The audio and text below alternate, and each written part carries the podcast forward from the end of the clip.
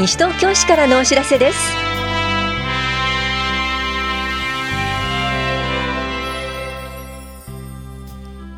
今日は庁舎窓口への手話通訳者の配置。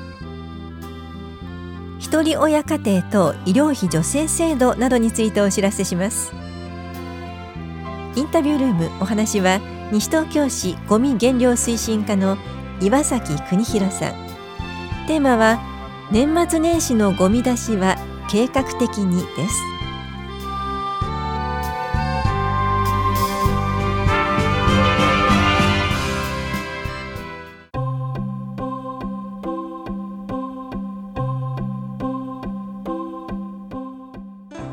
障害福祉課窓口に手話通訳者を配置します。両庁舎での手続き相談などで必要な場合に手話通訳をご利用ください。今月と来月の配置日は12月4日水曜日が法屋庁舎20日金曜日が棚視庁舎。1月8日水曜日が法屋庁舎17日金曜日が棚視庁舎でいずれも午後1時から5時までです。配置日以外にも手話通訳者などの派遣を行っています。詳しくは本屋庁舎障害福祉課までお問い合わせください。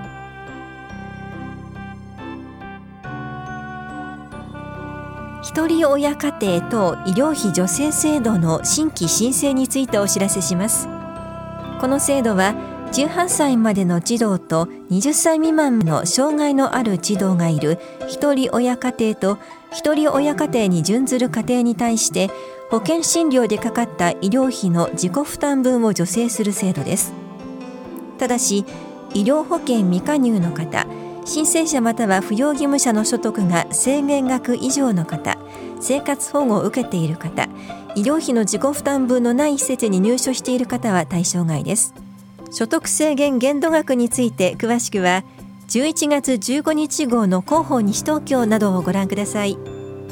申請等お問い合わせは棚視聴者1階子育て支援課までどうぞ。ところで一人親家庭などの医療費助成制度をご利用の方に10月下旬現況届をお送りしました。来年の医療証の交付を受けるには現況届による更新手続きが必要です。受給資格があっても現況届がないと医療証が発行されませんので必ず提出してください。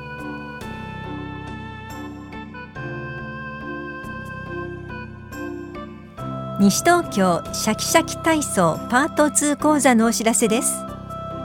初心者大歓迎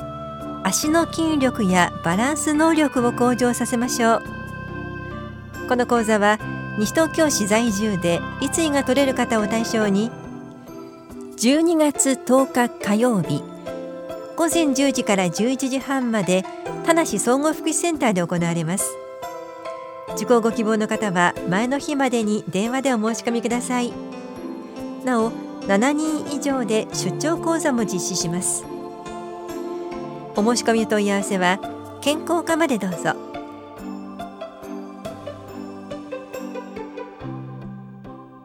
国民健康保険事業の現況についてお知らせします。平成30年度国民健康保険特別会計の決算額は歳入が197億8937万円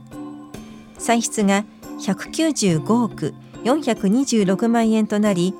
差し引き2億8511万円で形式上は黒字となりました。しかし国民健康保険特別会計は毎年財源不足を一般会計からの財政支援によって補填している赤字財政で平成30年度は16億1000万円の支援を受けておりかなり厳しい財政運営を強いられているのが現状です。一般被保険者の1人当たりの医療費は年間33万2000円となっています。西東京市の国民健康保険事業は医療給付費などの歳出に対応する財源の確保が難しくなってきており引き続き厳しい財政状況となっています。加入者の皆さんご自身が健康管理に努めていただくとともに厳しい財政状況の折保険料の納付についてご協力をお願いします。決算額の歳入歳出一般会計繰越式の状況などについて詳しくは12月1日号の広報西東京などをご覧ください。棚視聴者保険年金課からのお知らせでした。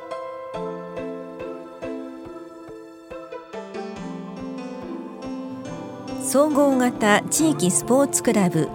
ココスポ東伏見会員教室参加者募集のお知らせです。ココスポ東伏見にはトータルフィットネス親子リトミック若返り体操セルフケアキッズベリーダンスヒップホップダンスフラダンス教室健康体操ヨガ教室親子 3B 体操。バスケットボール教室スポンジテニスフィジカルバドミントンパントマイムバトンポンポン教室障害者スポーツのプログラムがあります。各教室プログラムの日時や対象年齢などは広報西東京などでご確認ください。このほか特別プログラムとして KK バスケ塾早瀬ココテニスキッズチアなどもあります。年会費会員は個人が大人3600円子ども1800円家族会員4800円。全通常プログラム参加費が無料となるエキスパート会員は登録料1500円と年会費大人1万8000円子ども1万2000円です。お申し込みお問い合わせは東伏見ふれあいプラザ内ココスポ東伏見までどうぞ。法屋庁舎スポーツ振興課からのお知らせでした。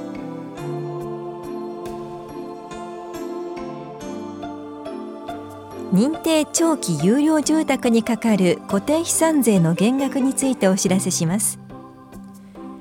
今年1月2日から来年1月1日までの間に一定の要件を満たした認定長期有料住宅を新築した場合この住宅にかかる固定資産税を一定期間2分の1減額します。対象となるのは長期有料住宅の普及の促進に関する法律に規定する認定長期有料住宅であること。居住部分の床面積が家屋の床面積の2分の1以上であること。居住部分の床面積が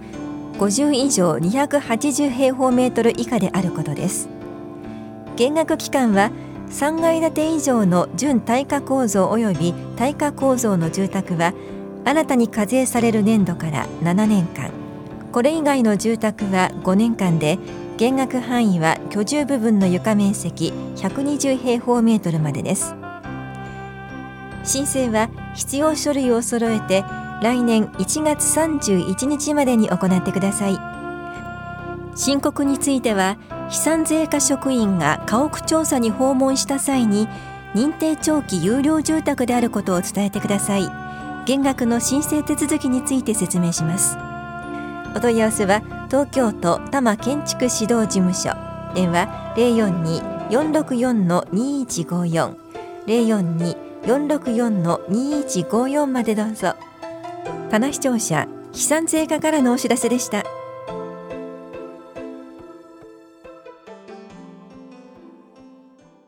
インタビュールームお話は西東京市ごみ減量推進課岩崎邦弘さん。テーマは年末年始のゴミ出しは計画的に。担当は近藤直子です。いよいよ12月大掃除の季節になりました。年末にかけそれぞれのご家庭でゴミが増えると思います。大きなゴミも出ると思いますが粗大ゴミの年内の収集こちらはどうなってますでしょうか？えー、年内収集ご希望の方は12月6日の午後6時までにメール、ファックス、電話でお申し込みください。また週の始まりは電話がつながりにくい場合がございますのでメール、ファックス等をご利用いただきたいというふうに思います。年末年始のゴミ出しについても伺います。年内の最終収集日、これはいつになりますか？地域や品目によって収集日が異なりますので詳細についてはゴミ資源物収集カレンダーもしくはゴミ分別アプリ等をご覧ください。また年始のゴミ出しはいつからでしょうか？年始につきましては1月6日月曜日から通常の収集になりますのでよろしくお願いいたします。年末年始のゴミ出しは収集時間は通常と変わらないんでしょうか？えー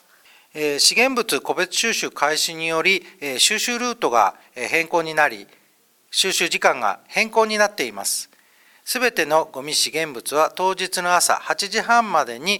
戸建て住宅の方は道路に面した敷地内の見やすいところ、集積場を、継続利用している方、集合住宅にお住まいの方は指定された場所に、それぞれお出しください。それでは、えーゴミ出しについてのお問い合わせまた粗大ゴミの年内の収集の申し込みなども、えー詳しいお問い合わせ先はどちらにしたらよろしいでしょうか？はい、えーゴミ資源物に関するお問い合わせについては、西東京市ゴミ減量推進課、電話番号が042-438-4043になります。粗大ゴミのお問い合わせにつきましては、えー粗大ゴミの受付センター、こちらが042-421-5411になりますので、それぞれお問い合わせください。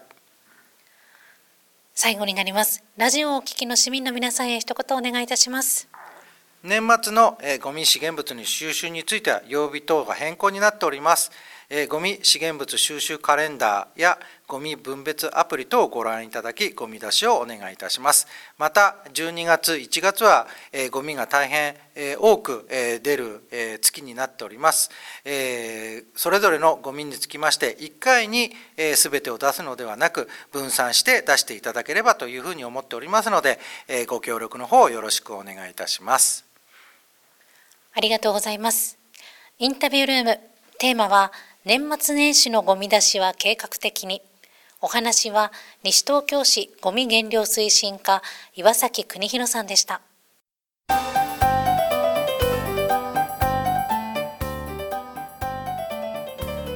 ジャイカボランティアで体験したことこれから私たちができること。西東京市 SDGs 講演会のお知らせです。SDGs 持続可能な開発目標の達成に向け私たちができることを考えるため JICA 関係者の大和光一郎さんを講師に迎えコスタリカでの活動の体験に基づく講演をしていただきます。この講演会は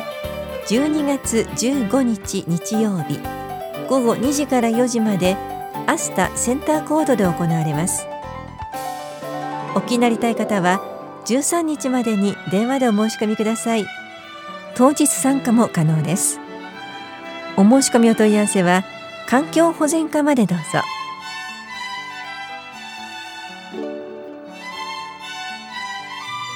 この番組では皆さんからのご意見をお待ちしています。FM 西東京西東京市からのお知らせ係までお寄せください。またお知らせについての詳しい内容は広報西東京や西東京市ウェブをご覧いただくか西東京市役所までお問い合わせください。電話番号は042-464-1311 042-464-1311番です。以上西東京市からのお知らせ亀井さゆりでした。